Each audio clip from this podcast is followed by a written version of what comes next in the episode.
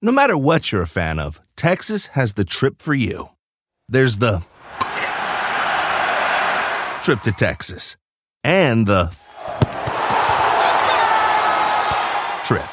Or maybe you're the kind of fan who'd prefer a trip to Texas or a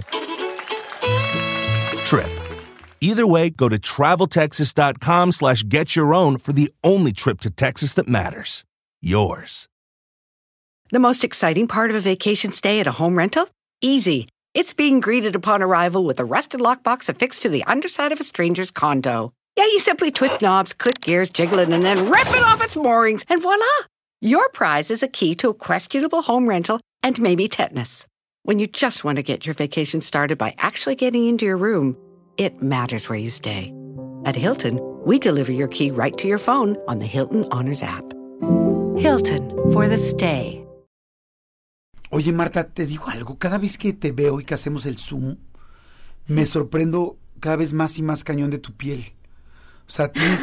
No, te lo digo en serio. Jordi, hay un filtro aquí en el Zoom, Jordi. ¿Sí, ¿En serio? No. ¿Tienes un filtro? No, pues, en este momento no lo traigo, la verdad, pero creo que sí se puede impactante. activar.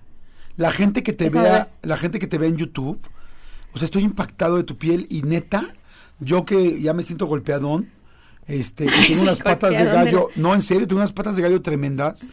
Este, ¿qué haces? O sea, ¿cómo te cuidas Nada, mira, si me acerco, ahí sí pueden ver. No, hombre. Sí mis arruguillas. Sí tengo ah, sí, bueno, sí, sí, sí tienes arrugas. Pero tienes una piel muy bonita. O sea, Muchas gracias. ¿qué consejo, qué consejo, o sea, qué haces tú?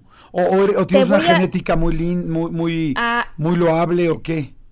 A la comida. A mí me cambió la piel con la comida. O sea, yo no, no tomo leche, no, casi no como quesos. O sea, soy una persona, casi no como carne una vez al mes, más o menos. Pescado una vez al mes. ¡No! Y, ajá, y el resto de lo que quiera, sí, soy, o sea, no soy vegana, pero casi. Casi, casi que soy vegana. Y eso a mí me cambió todo. Mi estómago, yo tenía problemas muy grandes de gastritis y de colitis. Me la vivía de un doctor a otro doctor, me daban tratamientos, se me quitaban eh, por dos o tres semanas y me volvían los problemas de gastritis, me volvían los de colitis. Y entonces tuve un novio, ah, pues Cory, mi mi expareja, este, que pues él ah, eh, se ha dedicado a eso, ha curado a gente con comida. Casos de cáncer, por ejemplo, hay mucha gente que no lo sabe, pero si tú tienes cáncer, lo que menos puedes hacer en la vida es este, tomar nada que tenga azúcar. Con el azúcar las células cancerígenas se multiplican. Lo mismo ocurre con o sea, si tú, si por ejemplo, digo, Dios no lo quiera, ¿verdad? Pero en algún momento a alguien de mi familia se le diagnosticara cáncer, las primeras cosas sería, deja de comer cualquier producto que venga de los animales. Porque eso genera que dentro de tu cuerpo tenemos dos maneras este, de estar nuestra sangre. Una es alcalina y otra es acídica. ¿Ok? Alcalina, en un cuerpo alcalino, este, tus órganos y todo funciona de una manera maravillosa. Cuando tú tienes un cuerpo acídico, este, lo que produce es distorsiones en tu metabolismo.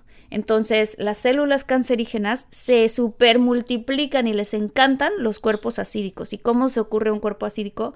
Cuando estás tú a la hora de comer, a la hora de comer tú, por ejemplo, tomar leche o comer quesos, tu cuerpo está recibiendo una comida que para poderlo digerir o para poderlo disolver, tiene que agarrar calcio de tus huesos. Fíjate, es una locura, ¿no? Porque la gente luego cree que, con, que si tienes problemas de calcio tienes que tomar más leche.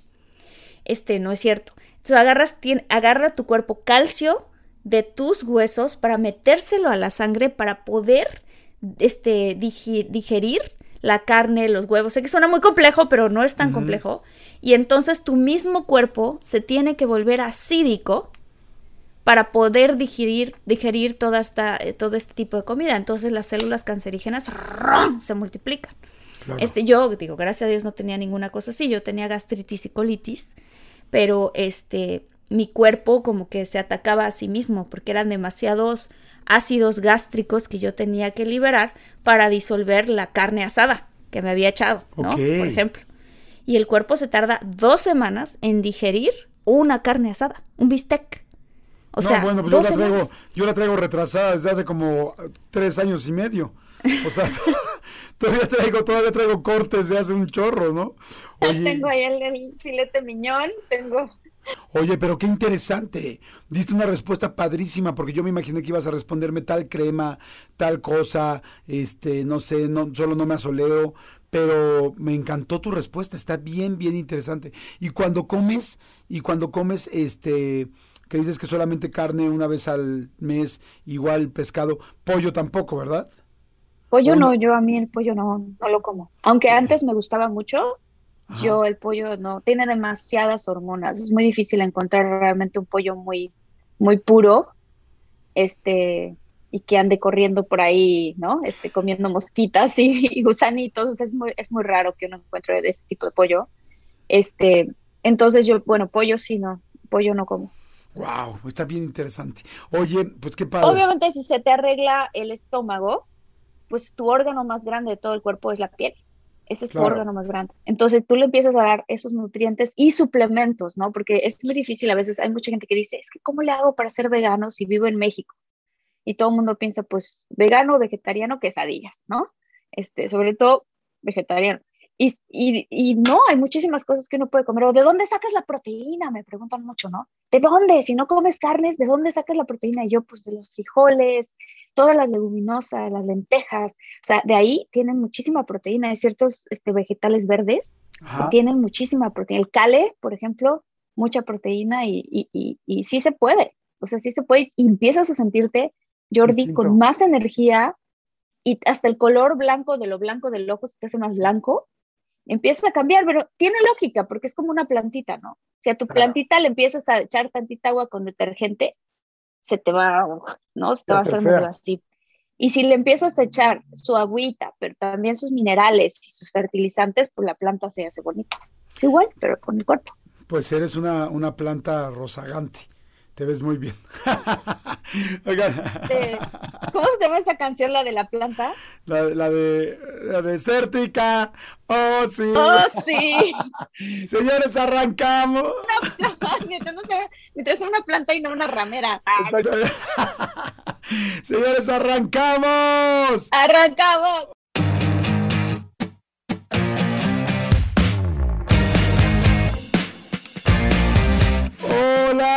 ¿Qué tal? Bienvenidos, muchólogos y muchólogas. Esto es de todo un mucho, un episodio más de su podcast favorito, querido y respetado, bueno, respetados ustedes. Soy Jordi Rosado. Y yo soy Marte Gareda, estoy súper, súper contenta de estar contigo, Jordi, que en esta aventura que ya tenemos bastante tiempo, este, y que nació como un sueño y ahora es una gran realidad y tenemos una comunidad padrísima de muchólogos y muchólogas y este, y aprovechamos ahorita que estamos apenas arrancando los que nos están viendo por YouTube, que le den like, que le den compartir, que le den clic a la campanita, que canten la bamba. A ese sí, pero este compartan. sí, compartan, compartan. Compartan. Oigan, el tema de hoy va a estar bien bueno. Vamos a hablar del emprendimiento, de el emprendimiento, pues bueno, todos sabemos, eh, o la mayoría de la gente sabemos qué es, que es trabajar por tu parte, buscar una oportunidad de negocio, sacar tú adelante y en lugar de ser tú, eh, eh, pues bueno, el empleado de una organización mediana, chica, súper chica o súper grande, ser tú la cabeza de esa organización, este, y empieza pues desde abajo, evidentemente, no, y no tiene nada que ver, no es, no, no tiene nada que ver que si tú trabajas en un lugar o eres empleado de un lugar sea malo, en lo absoluto. De hecho, para nada. Este, pero hay gente que sí quiere emprender o que ya trabaja en algo, en un, en un trabajo fijo y necesita más dinero y entonces por otro lado emprende, que eso es también algo como muy interesante. Y vamos a platicar de muchos, de, de nuestras experiencias, de situaciones sobre esto y de algunas recomendaciones y tips, ¿no, Martita? Sí, claro que sí. Fíjate que yo creo que también hay, hay varias maneras de emprender, no, no, no solamente pensando en, bueno, quiero poner mi propio negocio o quiero hacer ese tipo, otro, otro tipo de cosas, ¿no? Sino también en tu mismo trabajo en el que estás. No sé, este, si a ti te ha pasado, Jordi, porque tú has tenido varias empresas y puedes ver cómo hay este, empleados que son mucho más creativos y que tienen una mentalidad más emprendedora que otros. Sí. Y que ellos, al final de cuentas, es gente que si tú después te vas a abrir otra empresa o te vas a ir a otro lado, te los llevas siempre contigo. Porque dices, es que estas son personas que tienen una capacidad muy grande de resolver y de querer, eh, eh, o sea, emprender, siento que también tiene mucho que ver con esta parte de resolver, cuando hay una necesidad, resolver un problema y cómo le hago, y un poco como lo hablamos el otro día, ¿no? Usando tu creatividad para, para esto. Claro, exacto. Completamente de acuerdo. Pues miren, cual sea el caso de lo que nos estén escuchando, y no importa la edad que tengas, uno puede empezar a emprender desde muy chico. Y también si tú trabajas en una empresa.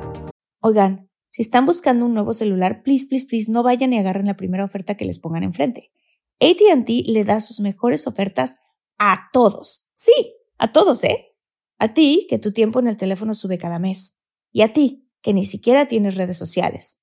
A ti, que hablas toda la noche con tu pareja. Eres de los míos, ¿eh? Y a ti, que sigues haciendo swipe para encontrarla. A ti, que el 80% de tus fotos son de tu mascota. Y a ti, que si no subes foto en el gym, no cuenta la ida. A ti, que también tienes selfies con todas las celebridades. Y a ti, que tampoco te creen que grabaste un video de un ovni. ATT le da sus mejores ofertas en todos sus smartphones a clientes nuevos y existentes, porque conectar lo cambia todo. Las ofertas varían por dispositivo sujeto a términos y restricciones. Visita att.com o una tienda para más detalles. Stand out from all the rest by becoming a CFA charter holder. As the investment industry evolves, professionals need the tools to evolve with it. When you become a CFA charter holder, you're not only developing real world skills and expertise, you're demonstrating to employers that you have what it takes to thrive. In fact, more than 80% of those who earn the CFA charter say it boosted their career. Sound interesting? Go to cfainstitute.org slash learn to find out more about the Level 1 CFA exam. Y este no importa porque dentro de todo esto con los consejos y con las cosas de emprendimiento que todos podemos aprender, puedes empezar a hacer una cosa eh, paralela al trabajo que ya tienes. De hecho, yo durante mucho tiempo mi mejor forma de emprender ha sido tener un trabajo fijo y ser empleado, por ejemplo, del radio, ¿no? Yo soy empleado de MBS Radio en este momento que estoy grabando esto, ¿no? Entonces, eh, y eso me da una seguridad económica con un sueldo fijo y el cual al yo ser empleado y tener un sueldo fijo, tengo una cantidad con la cual puedo buscar otros emprendimientos, ¿no? Y eso pues ayuda mucho para crecer.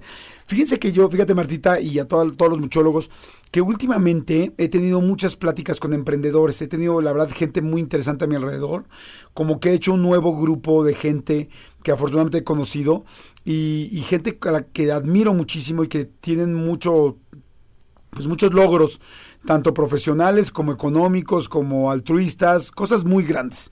Y me encanta porque ya ven que dicen que tú eres, eh, que tú te conviertes en, el, en, la combinación eh, de las cinco personas con las que más ves o con las que más te llevas. O sea, que ya está confirmado que tú eres prácticamente el resultado de las personas que estás viendo. Si te llevas con gente negativa, triste, eh, enojona o floja, tú vas a terminar siendo lo mismo. Y que si tú te llevas con gente en la que te inspiras, te llama la atención y la aprendes, pues vas a ir creciendo al igual que ellos. Por eso es muy importante con quién nos llevamos. Y bueno, ahora estoy siempre teniendo grandes amistades, pero ahorita he tenido la oportunidad de, estar con estas personas muy emprendedoras. Y el otro día me platicaban algo que me fascinó, o sea, pero me encantó, me encantó, me encantó, porque decían, hablábamos de cómo hacer dinero, ¿no? Y yo creo que pues no creo que haya una sola persona que esté escuchando el podcast ahorita que no nos interesa hacer dinero. Sí, y entonces decían algo que me encantó y que, lo que tres personas en distintas situaciones me lo dijeron, eh, cada quien con sus palabras, y era, si tú quieres hacer algo por dinero, lo más seguro es que fracases.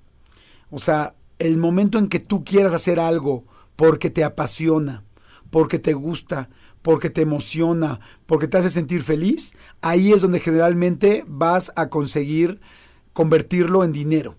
Pero cuando nada más dices, quiero hacer un negocio o quiero meterme a eso porque eso se ve que deja mucho dinero o quiero estudiar esto porque esta es la carrera que más dinero deja o quiero tal, es cuando las cosas no funcionan. Decían, eh, todos ellos, de los, te digo, gente que ha hecho mucho dinero y me decía, el dinero lo empecé a hacer cuando dejé de preocuparme solo por eso, cuando empecé a hacer lo que más me gustaba, lo que me emocionaba, porque cuando tú te emocionas, lo haces bien, y cuando lo haces bien, jalas el éxito monetario.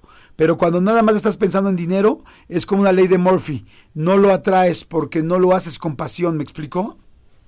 Sí, sí, sí. Fíjate que eh, a mí eso me resuena muchísimo con muchas eh, enseñanzas de libros que yo empecé a leer desde que estaba muy chica. Un autor padrísimo que se llama Wayne Dyer.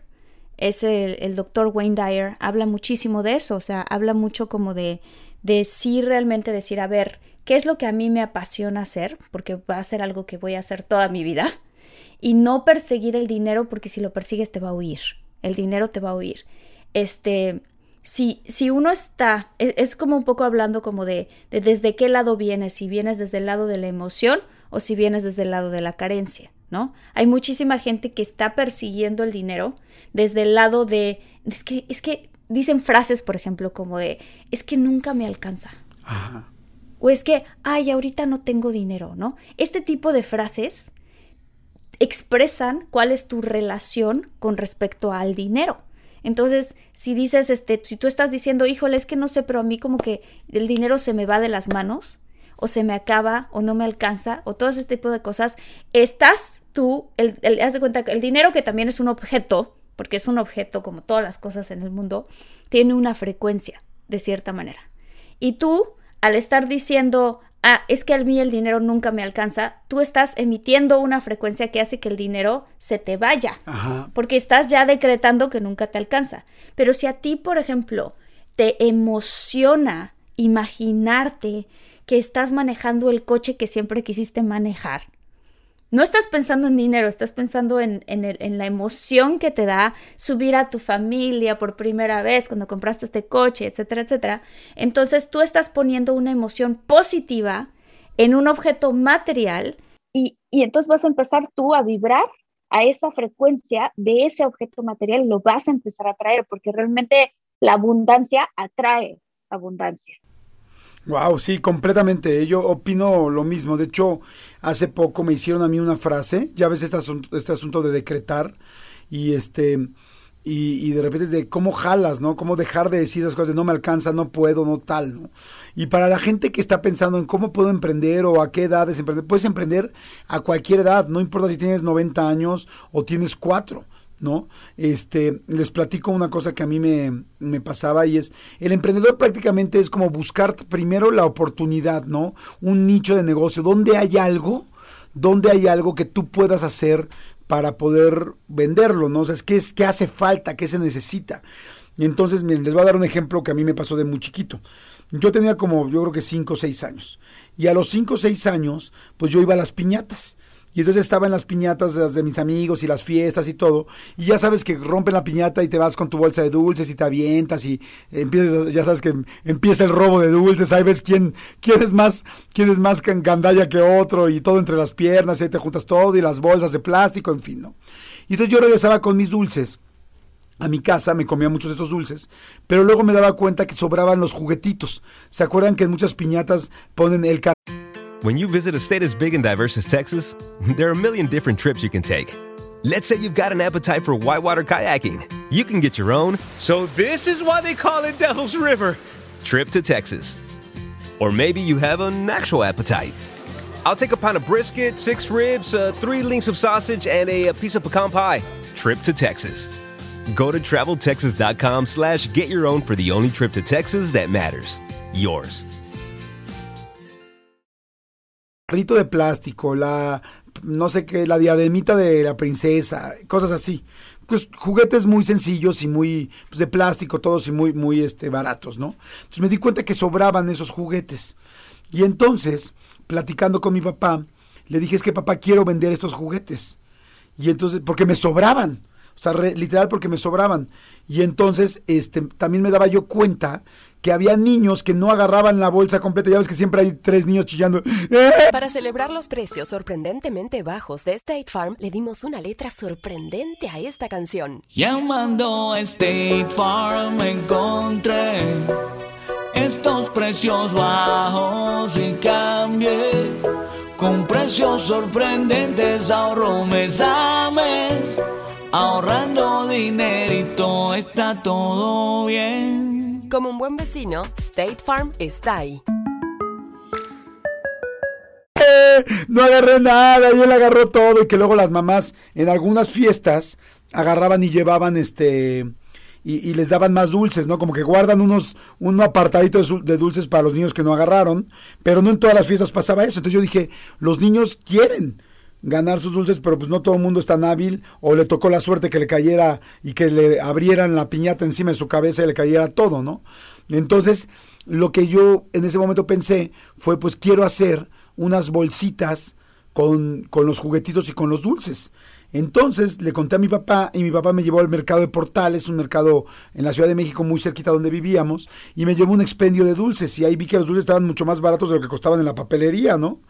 Y entonces, este, y entonces compramos dulces y entonces yo junté los juguetitos que ya tenía, que no jugaba yo con ellos, metía dulces compramos bolsitas y empezamos a hacer las bolsitas y los llevamos al parque a vender, porque dijimos, bueno, ¿dónde vendes? No es que voy a esperar una fiesta para ir a venderlos, y me fui a venderlos a un parque de la esquina. Y en el parque los niños se acercaban y decían, mira, aquí está lo que siempre quiero, ¿no? Juguetitos, dulces y tal. Y empezaron a comprarlos, este, y empezaron a comprar los juguetes, bueno, las bolsitas, y empecé a ganar mi primer dinero y estaba muy chiquito. En realidad, no, no, no significa, ni era el gran negocio, ni era la gran idea, pero lo que sí era importante era este que alcancé a ver una oportunidad, ¿no? Y es los niños quieren dulces y los dulces no siempre los agarran. Y no puedo ir a fiestas, pero sí puedo ir al parque, ¿no? Entonces, ese tipo de cosas tan sencillas, siento que eh, te van ayudando a abrir otras y otras y otras ideas y cosas que tienes que, que hacer. ¿No? Pero no, pero... Y, no tienes que tener seis años, puedes tener 40 años o 20 años o 18 años y decir, ok, a ver, ¿qué hago? ¿No? Leía yo el libro de Arturo Elías Ayub, que se lo recomiendo mucho, Arturo Elías Ayub, que bueno, lo ven todos en Shark Tank, o mucha gente lo ve en Shark Tank, y es bueno, tiene siete títulos, es director de Telmex, de Prodigy, de miles de cosas, y este, y, y tiene un libro que se llama El negociador, y lo acabo Acabo de entrevistar a Arturo Elías Ayob hace unas semanas y me aventé su libro para poder entrevistar. Y este y me encantó porque decía eso, que él de chiquito eh, tenía una estaba en una fábrica de telas con su papá, pero en una tienda de telas con su papá en el centro y al lado del centro había una una tienda muy grande de, de artículos de papelería. Entonces iba pasando y veía las gomas y decía, no manches, están baratísimas las gomas y vio cuánto costaban las gomas en la escuela, eh, donde la vendían en la cooperativa, y decía es que cuestan cuatro veces menos. Y, este, y entonces empezó a comprar gomas. Y llegaba y vendía gomas a la mitad del salón, porque pues siempre hay alguien niño que alguien trae una goma, te vendo una, te vendo una. Y luego, y luego le pidieron plumas, y luego le empezó a decir a las mamás, porque conseguía los libros, los cuadernos, perdón, más baratos, que la escuela, porque pues él, los compraba allá al lado. Es como ver esa oportunidad para empezar a hacer negocio y todos podemos ver oportunidades alrededor, nada más que, que hay que empezar a buscarlas, ¿no? Sí, o sea, ¿dónde está ese hueco que puede uno llenar de una necesidad? ¿no? Porque en realidad es una necesidad. Yo me acuerdo que yo aprendí eh, un poco de esto cuando estaba en la preparatoria y llegaba el momento en el que nos íbamos a graduar y queríamos hacer una fiesta de graduación y pues obviamente eso era, nos va a costar el salón, nos va a costar la música, o sea, te va a costar la fiesta, ¿no? Y entonces entre todo el salón nos organizamos y dijimos, ¿qué podemos hacer? Y me acuerdo perfecto que estaba yo con una amiga y iba a acercarse el 14 de febrero, ¿no? Y no sé si esto alguna vez lo hiciste tú en tu escuela, pero, pero en nuestra escuela se nos ocurrió hacer, este, comprar rosas. Nos fuimos a comprar rosas y antes de que llegara el 14 de febrero, pasábamos a cada uno de los salones y decíamos, ¿no? Era una especie como de como de este cupido silencioso de cierta manera, o sea, pasabas al salón, entregabas una lista y decías, y, o sea, a cada una de las personas decías, este, ¿quién quiere comprarle una rosa y a quién va a ir dirigida esta rosa? ¿Va a ser anónima o va a ser real, porque era la rosa con una tarjetita, ¿no? Y entonces, pues eso pasa mucho en la escuela, que te gusta a alguien o que, o que eh, estás muy agradecido con una amiga o con un amigo. Entonces, literal, empezamos a vender rosas antes de que llegara el 14 de febrero. Y cuando llegó el 14 de febrero teníamos estas órdenes enormes de rosas. ¡Wow! Y entonces luego el siguiente año se hizo, pero para las demás escuelas. O sea, nuestra escuela, porque había gente de esta escuela que quería con alguien de la escuela de la otra escuela. entonces eh, eh, empezó a crecer, de verdad, empezó a crecer muchísimo y después se volvió una tradición que cada vez que te ibas a acercar a graduarte, empezabas a vender las rosas o hacer las rifas o todo esto para conseguir pues el dinero para, para poder hacer eso. Entonces encontramos nosotros en aquella ocasión una necesidad, ¿no? Es como, como cuando surgió Uber, por ejemplo, que es una empresa ahorita grandísima. A alguien, alguien dijo, a ver, espérenme, aquí hay una necesidad importante de, de alguna persona. ¿Qué pasaría si yo tengo una aplicación y desde mi aplicación ¿no? O Lyft, ¿no? Que es esta otra empresa, no. Desde mi aplicación yo escribo que voy a tal lugar y que pase un chofer por mí. Que no sea que yo tenga que estar parado estirando el dedo a parar un taxi a ver si el taxi pasa, ¿no? Entonces, a alguien se le ocurre esa idea, hay un nicho que falta, que no así, que no existe y de pronto este surge Uber, ¿no? Claro. O sea, de, hecho. Creo que tiene mucho que ver. Ajá, vas, vas. Pero no, de hecho, de hecho, ahorita que estás diciendo lo de Uber, este, yo leí su historia y son dos fundadores, un chavo que se llama Garrett Camp y un cuate que se llama Travis Kalanick. Y, estos dos cuates estaban jóvenes, súper chavitos, salieron de una fiesta y estaba creo que nevando, hacía mucho frío, no recuerdo bien ese punto, y estaban pidiendo un taxi, habían pedido un taxi, y el taxi no llegaba y no llegaba y se estaban muriendo de frío. Y entonces uno le dice al otro, oye, imagínate que hubiera una aplicación y que apretando un botón en tu celular pudiera llegar un taxi. Y entonces dijeron, ah, pues estaría increíble. Tal. Y a partir de esa idea, que a todo mundo nos puede pasar que un taxi no llega y está lloviendo, tienes frío, tal, dijeron, pues vamos a desarrollarla. Y luego dijeron, oye, pues es que no tenemos coches, no tenemos dinero. Y dijeron, bueno, pues ocupemos los coches de los demás y la gente que no tiene trabajo, pero que sí tiene coche. Y entonces em, armaron todo esto. Pero estoy de acuerdo contigo, Martina, perdón por interrumpirte, nada más quería hacer esa acotación. Qué padre historia. Yo no sabía la historia específica de Uber, ¿no? Pero qué padre porque justo vieron una necesidad y a veces no es necesario, o sea, a veces no se trata de que salgas a estudiar el mercado y a estudiar a la gente y decir, a ver, ¿qué necesidad hay?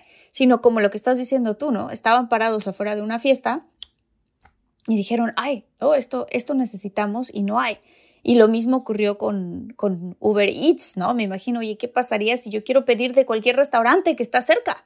No solamente de los restaurantes que tienen las motos que te van a entregar este, la comida. O sea, hay muchas oportunidades allá afuera, pero siento que sí tiene uno que estar abierto a ver cuáles son las necesidades que también hay allá afuera. Y creo que este, una de las capacidades que las personas tienen como emprendedores es ser muy observadores. Claro, exactamente. Yo creo que para poder emprender hay que tener varias cosas. Uno, ser muy observador, como dice Marta, tener un riesgo, o sea, sí jugar, o sea, es arriesgarte a las cosas, eh, eh, hay gente, como decía yo, que le gusta trabajar para alguien y hay gente que quiere generar su negocio. Ninguno de los dos está mal, pero, pero el que quiere hacer negocio, pues tiene que tener los ojos bien abiertos y tiene que estar eh, dispuesto a aventarse, ¿no? A, a, así jugársela. Porque si no te la juegas, pues nunca vas a, nunca lo vas, nunca vas a saber qué iba a pasar. Y lo que yo he escuchado de los emprendedores que conozco y que respeto mucho, es que lo más importante para un emprendedor es seguir una serie de errores. Eh, o sea, de que te vas a equivocar muchas veces, porque un, un emprendedor va aprendiendo de los errores. O sea, no hay una clase, nadie te está enseñando enfrente qué funciona y qué no funciona. Este, pero eh, solamente cada vez que aprende, que, que vas estudiando, pero discúlpame, que vas estudiando, que vas emprendiendo, te vas equivocando y vas aprendiendo de cada una de esas. Un día, me, yo en mi, mi libro más reciente se llama Sin pretextos cambia el pero por el puedo, y tiene mucho que ver con esto. Y una vez pongo una frase del señor Carlos Slim, que, que, decía que ser exitoso es ser una persona que aguanta una cadena de fracasos, que, que la mayoría de la gente cuando fracasa eh, ya se quiere dar por vencido.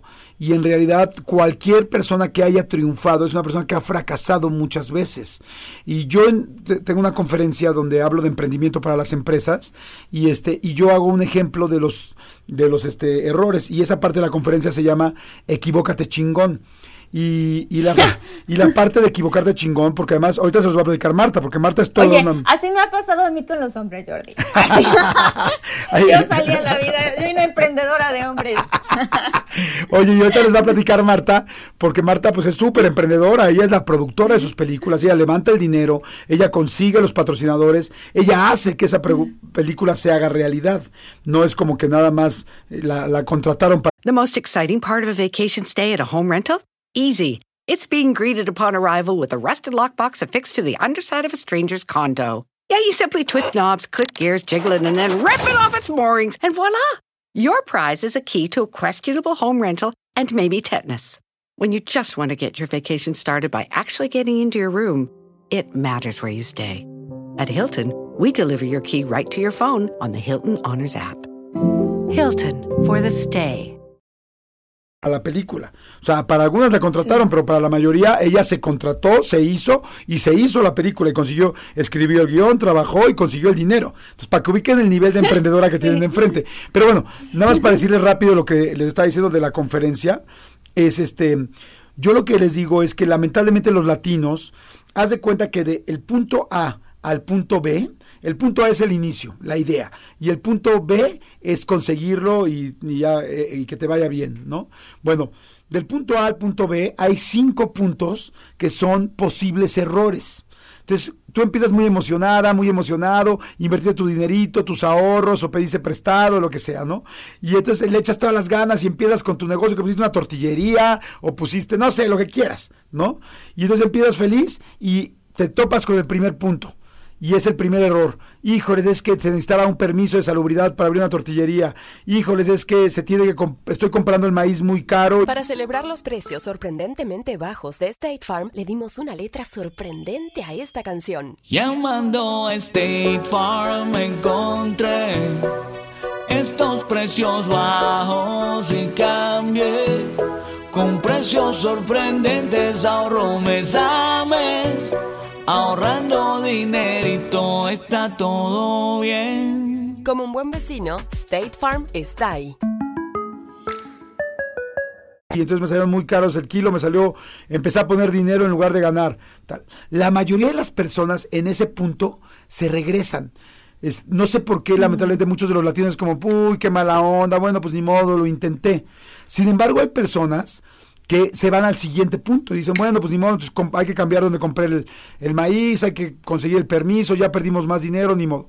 Y se van al siguiente punto. Y en el siguiente punto hay otro error. Digamos que ese error es, pusiste la tortillería en un lugar donde hay puras oficinas. Y la gente aquí no sale a comer. Tenías que poner la tortillería en lugares donde hay casas, que la gente va a comprar las tortillas. Entonces, chin, ahí me volví a equivocar. Entonces tenemos que cambiar la locación, tenemos que cambiar esto, tenemos que hacer tal o cual cosa.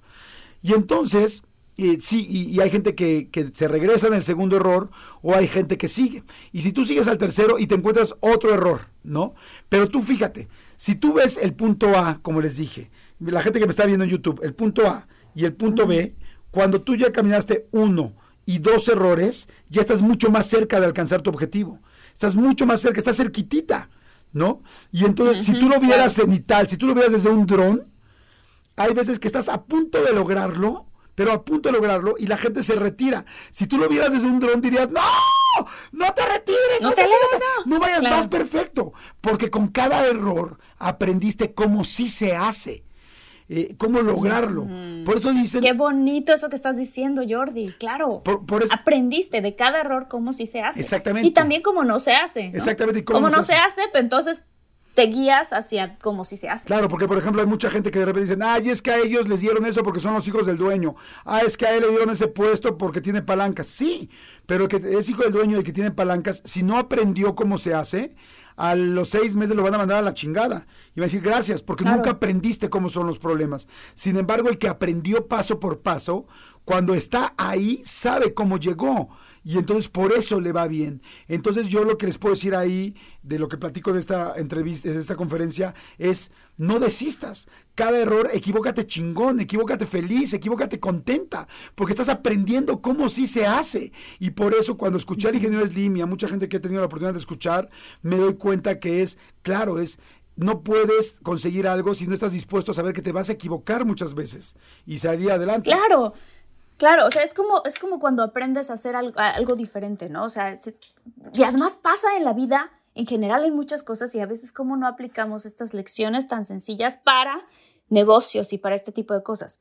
La primera vez que tú aprendiste a andar en bici, si tú te hubieras subido a la bici pensando que jamás te vas a caer, pues sería, te estarías engañando a ti mismo. O sea, obviamente, para aprender a andar en bici significa que te vas a caer varias veces. Claro. Pero la combinación de uno, por ejemplo, de decir, ah, porque creo que para ser emprendedor hay que ser, hay que ser creativo y hay que ser persistente, ¿no? Entonces un día se te ocurrió, ay, voy a andar en bici. Tuviste la creatividad para decir, quiero saber qué se siente andar en bici y subirme a una bici, ¿no? Y ya, entonces tienes otra característica que es la innovación. Tienes que ser para ser emprendedor una persona innovadora. Estabas tú muy bien por la vida caminando con tus dos patitas y dijiste, ah, quiero trasladarme más rápido de aquí a la tienda de la esquina, estaría padrísimo tener una bici, ¿no? O sea, entonces empieza a agarrar. Luego la siguiente es la capacidad para asumir riesgos, que es que tú sabes que te vas a subir a ese bici y que tienes que aprender, es algo nuevo, tienes que aprender a andar en bici y te vas a caer. Claro que te vas a caer, pero tienes que asumir ese riesgo, porque si no te subes a esa bici no vas a saber lo que se siente. Hay otro, hay, como el arco iris, ¿no? Al final, o sea, si te subes a esa bici, sabes que vas a saber cómo trasladarte más rápido a otro lugar. Este, y la otra cosa que creo yo que es importante es la perseverancia, que es lo que tú estabas hablando, Jordi. O sea, claro, me voy a subir a la bici. Perfecto. Tengo la capacidad de subirme riesgos porque me voy a caer. Súper bien. Tengo que ser perseverante porque si me caigo a la primera y ya me rajo, pues ya nunca aprendí a andar en bici. Entonces la perseverancia, oh, me caí, ok, lo vuelvo a intentar. Ay, me pegué con la cadena, chin. Ay, me di en la espinilla con el pedal. Pues no importa, me vuelvo a subir y lo vuelvo a hacer.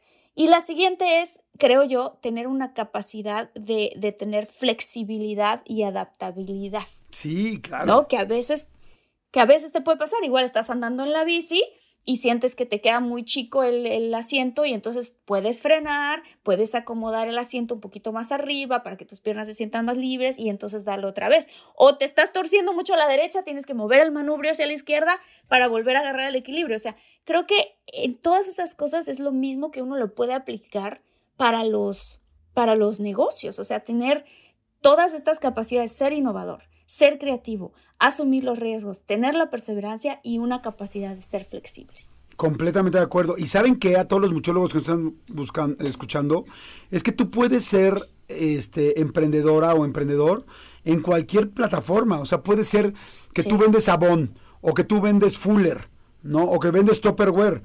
Tú puedes ser más emprendedor que otros vendedores. O sea, ¿quién busca cómo vender más? ¿Quién inventó las reuniones Topperware? ¿Quién inventó? Además, ah, ¿se acuerdan que ahora hay, este, juntas, eh, juntas de Botox? Hay Botox Paris, donde la gente... ¿Qué es eso? ¿Hay Botox? ¿Qué es eso de Botox Party? ¿Que te acuerdas que, eh, por ejemplo, el Botox, este, te dan una, te abren una madre, ¿cómo se llama? Un, pues un cartuchito, un frasquito. Y entonces ese frasquito, haz de cuenta que sirve para tres personas o dos personas. Entonces, si tú vas solamente a un cirujano, pues te van a comprar el frasquito completo porque no lo pueden guardar para otra persona. Este, bueno, no sé ahora cómo sea, pero antes así era. Y entonces eh, hubo unas personas, chavas, que dijo, ay, yo me quiero poner Botox, pero cuesta por cinco mil pesos. Y yo solamente tengo dos mil. Entonces la señora empezó a hacer Botox Paris y entonces le dijo al doctor, oiga doctor, ¿se los podría poner en la sala de mi casa? Sí, claro.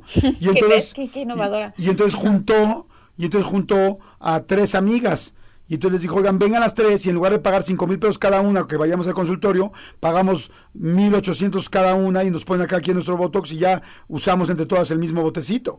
Y entonces al rato ya eran seis personas y ocho personas y hay ahora muchísimas Botox Party. Bueno, no sé si todavía siga habiendo, igual ya se puede nada más con un botecito y lo pueden guardar, no tengo idea, pero a lo que voy es que es, no importa en qué plataforma estés, tú puedes ser y vender y conseguir más que los otros.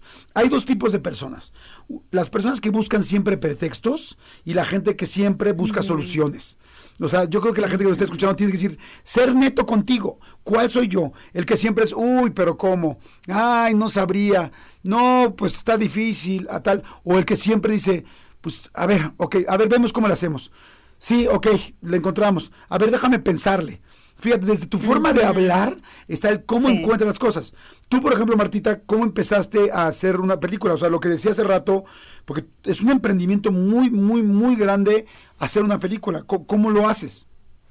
Pues nació como un, o sea, para mí nació como un sueño, o sea, de verdad, de, estar yo chiquita estaba viendo el behind the scenes de una película que se llama Braveheart, este Corazón Valiente, y me acuerdo de estar viendo la cámara, el riel, a Mel Gibson con sus ojos azules. Oye, qué bueno que dijiste, qué bueno, que dijiste primero el riel y luego a Mel Gibson y no el riel de Mel Gibson. eso, eso fue lo que a mí me inspiró. Este, no, y, y lo vi, me acuerdo perfecto, era un, era un, detrás de cámaras donde él estaba hablando con todo el set y todo el crew y toda la gente de ahí y diciéndoles, este, vamos a filmar, esta va a ser la escena, y entonces él decir, acción, ¿no? Y ver cómo se movía la cámara y todo. Y me acuerdo perfecto que sentí que cada una, de, o sea, todos los pelitos de mis brazos, se me, ahora sí que se me puso la piel, este, ¿cómo se dice? Chinita. Y dije, yo me quiero dedicar a eso. Yo quiero un día hacer películas. Y una cosa es el sueño que tengas y ya, porque mucha gente que puedes tener sueños de muchas cosas, ¿no? ¿Qué tal que yo hubiera querido ser futbolista femenil? O sea, y ya de ahí no hice nada. Quedó como un sueño y se acabó. Pero lo que sucedió, este, en mi caso es que de verdad, de verdad sí sentí yo una pasión y unas ganas de hacerlo. Y me empecé a topar con una cantidad muy grande de dificultades. Porque lo que sucede es que, claro, sobre todo en una carrera como, como la carrera de la actuación o en una carrera como la de las películas, una carrera tan extraña que tú tienes que estar súper preparado para recibir la mayor cantidad de nos posibles en la vida. O sea, yo, yo luego lo veía con algunas amigas, ¿no? Que decían, no, este, voy a ir a una entrevista de trabajo, estoy nerviosísima. Y yo decía, qué loco, porque ellas viven una entrevista de trabajo una vez cada cuatro años, ¿no? Digo, si te dura el trabajo, obviamente. Yo vivo entrevistas de trabajo casi que cada semana. Si voy a una audición, sé que el, pues ahora sí que el no ya lo tengo. Entonces mi creatividad es cómo puedo conseguir el sí, cómo puedo hacerle. Y la otra cosa es una gran, gran curiosidad que me empezó a dar por cómo se hacen las películas, de qué manera este, se escriben las películas, cómo se consigue un financiamiento, informarme, estudiar, este, y tomármelo en serio. Y, no en serio como en una onda de, ay, esta carga de esta película que quiero hacer y ahora resulta que no me salga, sino que cada vez que yo me encontraba con un reto Jordi, lo tomaba como una aventura. No sé cómo explicarlo, pero, pero, pero de verdad decía, a ver, espérame, ¿no? Este, vamos a hacer una escena eh, en, la selva donde tenemos que poner un burro. No estoy hablando, por ejemplo, de Casi quien pueda, que había una escena así, ¿no? Pero ¿cómo se va a poder filmar esto? Y mi mente, la manera en la que yo pienso, no es como de, no, pues es que no se va a poder. No, es que, va a ser muy difícil. Hay mucha gente que en las palabras como hablas, ¿no? Que decíamos ahorita, que dicen, no, es que va a ser muy difícil. Creo que uno tiene que pensar, no, sí se puede. A ver, ¿cómo le hago? Y esta, esta como parte de, de cómo lo puedo resolver me emociona. A mí me emocionan los retos. Realmente me emocionan los retos. Entonces, este, un reto me llevó a otro y otro reto me llevó a otro. Estudiar y la primera vez que yo produje una película tenía 24 años de edad. Imagínense, qué bruto. Y, y era así de, wow, somos 150 personas. Yo escribí el guion. Me acuerdo perfecto de haber pensado, yo escribí el guion. Estamos a punto de empezar a filmar. Y yo me fui como el borras, nunca pensando, ¿y si le va mal a la película? y si el guion está malísimo, y dije, qué fuerte, porque si yo me hubiera dejado llevar por esos pensamientos negativos, nunca hubiera terminado de estar parada en el set a mis 24 años produciendo mi primera película. Yo me fui por todos los pensamientos positivos y la emoción que se podía generar y entonces te vuelves incluso hasta contagiosa, contagias a la demás gente de esa emoción y hay un no sé qué, qué, qué sé yo, que dicen, pues igual está medio re loca, pero se ve muy segura de sí misma y tiene esta película.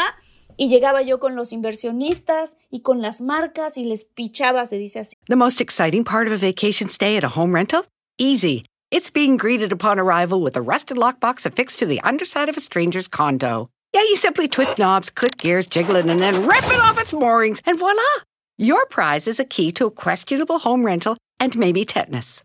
When you just want to get your vacation started by actually getting into your room, it matters where you stay. At Hilton, we deliver your key right to your phone on the Hilton Honors app. Hilton for the stay.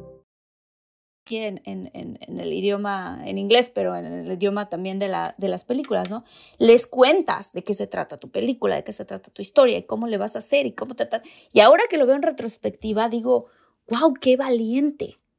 Sin embargo, mi papá me decía muchísimo, cuando tú recorres esa milla extra, cuando haces, haces ese, ese esfuerzo de más, no solamente tener el sueño y dejarlo ahí, sino tener el sueño y seguir los pasos y ponerte las metas y, y, de verdad hacerlo, te das cuenta que al lado de la derecha y al lado de la izquierda no hay tanta gente. Claro. No hay tanta gente haciendo esa milla extra. Entonces, tampoco es que hay tanta competencia, al contrario, hay una abundancia enorme que está esperando ahí a que tú llegues y digas, el universo está esperando ahí a que tú llegues y le digas, ¿qué quieres? Yo te lo doy. Claro. ¿No? ¡Wow! ¡Qué padre! Me encantó cómo te lo dijo. Y sabes qué? que estoy completamente de acuerdo contigo. Miren, a mí el otro día me preguntaban en una entrevista, ¿no? Oye, pero qué padre es que has tenido tantos programas de televisión, tantos programas de radio, te ha ido súper bien, siempre estás, has estado trabajando. Les voy a contar una cosa que me da hasta penita decirla porque ya habla mucho de mi edad. Pero yo ahorita llevo 23 años al aire ininterrumpidos. Solamente dos semanas no he estado al aire. O sea, he salido. Padrísimo, Jordi. He salido, sí, nada más que son 24, es un chorro de tiempo. O sea, llevo mucho tiempo al aire. Para celebrar los precios sorprendentemente bajos de State Farm, le dimos una letra sorprendente a esta canción. Llamando a State Farm encontré estos precios bajos y cambié.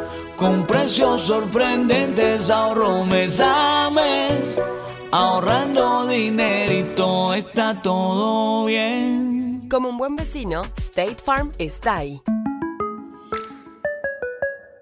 Y, digo, wow, o sea, ya hasta parezco, me siento como parte del inventario de Televisa en este caso, ¿no? Digo, ahora ya trabajo con diferentes empresas y, y no solamente en Televisa, pero pero digo, 23 años al aire, pero les quiero decir una cosa, y, me preguntaron, oye, qué padre que te han llamado de tantos programas y que te han considerado. ¿Qué creen? Ni madres, no me han llamado. O sea, les digo algo. si yo me hubiera quedado, si yo, exacto, si yo me hubiera quedado esperando a que me llamaran para hacer un programa, quizás no me hubieran llamado para ninguno. O sea, todos los programas o la mayoría de los programas que me han llamado, perdón, que, que, yo he hecho en mi vida, es porque yo los propuse, porque nadie me daba trabajo. O sea, eh, hay, hay, hay muchos, hay muchos, perdón, hay muy pocos programas de televisión y hay mucha gente que quiere ser conductor o conductora, muchos. Entonces es muy difícil que, te, eh, que tengas la suerte de que te enganchen para uno. Y entonces yo cuando empecé en este medio, pues no me llamaban para nada. Y cuando inventamos otro rollo, Adal, Adal, Lalo Suárez y yo, inventamos otro rollo en un viaje de mochilas en Europa y llegamos a México y nos y empezamos a proponerlo porque nadie nos aceptaba nadie nos aceptaba, nadie nos llamaba para un programa, o sea, nadie pensaba en nada al Ramones para un programa, ni en Jordi, y mucho menos en Jordi Rosado, porque yo estaba más chiquito y era, y, era, o sea, no era conocido como Adalara, ya era conocido en la empresa. Yo pues, era un squintle ahí, el asistente, el asistente, el asistente, que le traía café al asistente. Entonces, llega un momento donde, donde empezamos nosotros a buscar nuestro trabajo, entonces vamos a ofrecer un lado otro rollo, otro lado otro rollo, otro lado. Otro rollo empezó en Puebla, no porque éramos poblanos. Mucha gente piensa que, que si éramos poblanos, que si Adal era de Monterrey y yo de Puebla. No. Otro rollo empezó en Puebla, porque en Puebla hubo una persona en una cablera chiquititita que se llama Telecable Puebla, que fue el único que confió en nosotros. El único que dijo, ok, vamos a hacerlo. Y otro rollo el primer día, más bien la primera temporada, se hizo en un supermercado, adentro del supermercado, en una cámara de refrigeración, esas cámaras grandes donde guardan las carnes, y en esa cámara de refrigeración se hizo foro para que pudiéramos hacer el programa. Pero wow, a, partir de ese, perdón. Salud. Gracias. A partir de ese momento, prácticamente todos los trabajos o casi todos los trabajos que he tenido son trabajos que nos que yo fui a ofrecer porque no me daban el trabajo. Nadie me llamaba para el radio. Si me quedaba esperando, hubiera llevado ahorita tanto, llevo 16 años haciendo radio en MBS, en Sí. XFM, Sí. pero yo traje el proyecto de radio y yo vendí el programa de radio. Eh, eh, está Cañón, otro programa de televisión que hice, yo llevé y lo vendí. Y así ha sido con todos los programas. Inclusive este podcast es muy claro que nadie nos llamó. Lo hicimos Marta Gareda y yo a ver qué pasaba. Entonces, lo que Sí. les quiero decir con esto es toda la gente que si tú te quedas esperando a ver quién te llama para contratarte, no, no va a ser fácil que te llamen, es busca tú, ve tú, enseña tu currículum tú, platica tú, en la reunión coméntale tú, dile recíbeme, recíbeme, te platico lo que he hecho, tal, o sea, es véndete, que tú seas tu mejor producto y tú confía en ese producto, porque si tú no ofreces tu producto, pues se te va a mosquear, ¿no? Luego ya tiene gente que tiene el producto bien mosqueado. Ah, sí. no, es que sabes que eso que acabas de decir creo que sí es, sí es una clave para todas las cosas. O sea, la primera persona que se la tiene que creer eres tú. Eres tú. Y a veces sí hay momentos de duda, porque sí, yo he tenido muchísimos momentos de duda de que digo, ay, no, ahora tengo ya esta producción grandísima detrás de mí y, y- y- ah, ¿será que lo voy a? Pero ya estás encarregado, o sea, ya la inercia también ya te está llevando a, a decir, no, sí puedes, claro que puedes, por supuesto que lo puedes hacer. Este, en, la- en lo mío también surgió de una necesidad de, eh, cuando yo empecé a actuar, no se hacían películas de comedia romántica. Todas las películas que se hacían eran Amores Perros y Tu Mamá también. O sea, todas estas películas mucho más hermosas, pero mucho más este, intensas. Y yo, que veía las películas que yo veía son de comedia romántica, La boda mi mejor amigo, yo decía, ¿por qué no en México? ¿Por qué no hacemos ese tipo de películas? Y, y, y, y todos los guiones que me llegaban eran dramáticos. Y de repente, bueno, ¿y qué tanto se necesita para escribir un guion? ¿No? A mí me pasan muchas cosas de historias de amor en mi vida, pues soy bien enamoradiza. ¿Por qué no? Y, y entonces empieza tu cabeza a pensar, ¿cómo le puedo hacer para si yo tengo muchísimas ganas de actuar en una película que sea una comedia romántica, una historia de amor que inspire a mujeres, ¿por qué no escribirla? A ver, espérame, es que no sé escribir. Ok, ¿dónde se estudia? Quiero aprender. Entonces, es como una cosa te va llevando a la otra, que te va llevando a la otra, y a la mera hora terminé haciendo, eh, este, en este caso que fue Cásese quien pueda, y eh, pertenecí yo a una ola de también de otros cineastas como Gary Arraki, que hizo Nosotros los Nobles, que también fue comedia, y de, y de Eugenio Derbez, que hizo No se aceptan devoluciones, que tiene muchísima, muchísima comedia. Entonces fue como darle ese giro que no existía en ese momento al cine mexicano, pero que yo por dentro, como espectador, decía, hace falta, hace falta. ¿Cómo se le hace? ¿Cómo lo podemos lograr? Y rodearte de gente que sepa más que tú, de gente que te pueda este, enseñar y dejarte guiar, que es lo que hablábamos de la flexibilidad también. No decir que no. Y creo que esa es una de las claves también, ¿no, no Jordi? O sea, estar abierto a decir que sí, a decir que sí. Claro, y quiero decirles una cosa. Yo me acuerdo todavía en dónde estaba. Estaba yo en una sala de juntas en una oficina de periférico. Cuando hablé con Marta por teléfono, estábamos hablando y me dijo, Jordi, no lo puedo creer. Mi, la- mi película se acaba de estrenar eh, y acaba de ganar la película con el fin de semana más vendido de toda la historia del cine mexicano. Este, y me imagino que era Cásese quien, ganas de llorar. Cásese quien pueda, y me- que fue un 14 Sí. de febrero o un San Valentín, algo así, porque me acuerdo que me estabas diciendo y decía, felicidades Marta, le estamos hablando de hace un, cho- un, un buen rato, y, y, y después ya hizo No Manches 1, 2, No Manches 4, no, no Manches Frida 15, No Manches Frida 17, o sea, o sea, pero a lo que yo voy es, es tienes que creer, y, y Marta creyó, y yo he creído también, y nos hemos equivocado miles de veces, pero tienes Sí. que saber que lo puedes hacer, y tienes que soñar eh, qué quieres, saber a dónde vas, porque aquí hay algo muy importante. Nadie puede llegar a un lugar que no sabe cuál es. Marta dijo, quiero hacer una comedia romántica en español, ¿no? Eh, este, en mi caso, pues lo que les platicaba. Y ustedes tienen que decir, quiero trabajar de esto, quiero ser odontólogo, quiero ser el mejor odontólogo, quiero ser odontólogo de niños y quiero ser que todos los niños quieran venir conmigo, quiero ser Get running this fall at Dunkin' with $2 medium iced coffees from 2 to 6 p.m. Try any of Dunkin's delicious iced coffee, like their signature original blend, or treat yourself to mocha, caramel, or the fall favorite, pumpkin. Always freshly brewed, made just the way you like it. Make time for happy hour and enjoy a $2 medium iced coffee from 2 to 6 p.m. Washington, D.C. runs on Dunkin'. Participation may vary, limited time offer, exclusions apply. Esto, quiero ser la mejor vendedora de Fuller o quiero poner un quiero negocio poner tal. un restaurante, quiero poner un restaurantito, quiero Exacto. Sí, o sea, sí tener claro. Tener Que- claro que quieres. Claro qué es lo que quieres. Tener claro que- qué es lo que quieres y lo que, lo que decíamos, ¿no?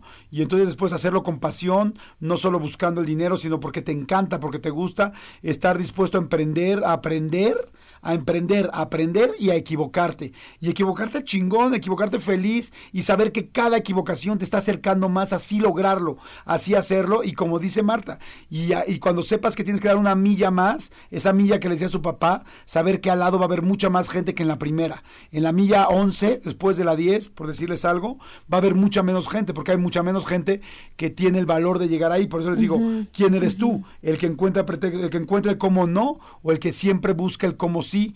y lo encuentra. Y acuérdense, por favor, hay que soñar. Hay que soñar y hay que tener un objetivo porque Sí. no hay sueños tontos. En realidad, más bien hay tontos que no sueñan. Y eso es algo bien, bien, bien importante Wow. para que tú puedas creer en lo tuyo. Pero ¡ay! Se nos acabó el episodio, Martita. No puede ser.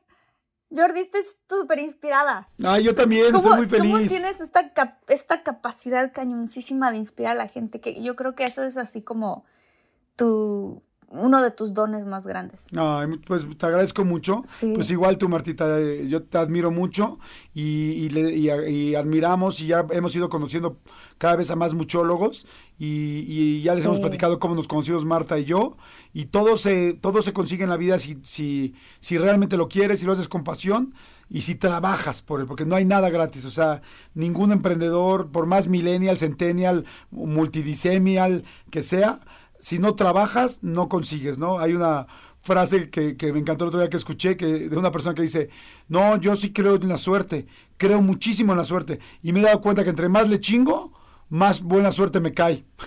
o sea, ¿quieres buena suerte?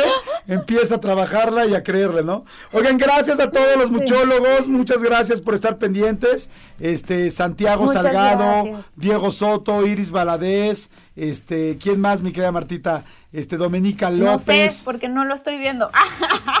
este, ay, sí, Magdalena Hernández, Alex Ramos Hernández, Vianey Alejandra y Agni Ramírez. Y si les gustó lo que hablamos Jordi y yo, si tienen ganas de inspirar a algún amigo, algún hermano, algún familiar, denle clic los que nos están viendo en YouTube o los que nos están escuchando por los diferentes medios de donde escuchas tu podcast favorito. Dale clic a compartir y compártelo. Creo que a veces podemos dar pequeñitos regalos a, nuestros amigos y familiares con solamente hacer así pim y mover tantito el dedo y le das clic y puedes inspirar a alguna persona. Uno nunca sabe a quién está tocando en este momento. Alguien que dice, a ver, espérame, yo estoy atorado en mi vida y de repente escucha esto y dice, no, a ver, sí es cierto, me tengo que sentar, tengo que hacer un plan, tengo que definir lo que quiero y entonces seguir los pasos y como machetito avanzar y tener la flexibilidad y el amor. Entonces, si nos pueden este, compartir los que quieran, o sea, pues seremos muy felices también. Exacto. Gracias a todos, los queremos muchísimo, muchólogos, muchólogas. Y gracias por cuando nos encuentran. Yo ya me encuentro mucha gente que me dice, soy muchólogo, soy muchóloga. Y Sí, yo es- también. Es, de lo que más felicidad me da. Gracias y nos escuchamos en el siguiente episodio. Bye. Muchas gracias. Bye.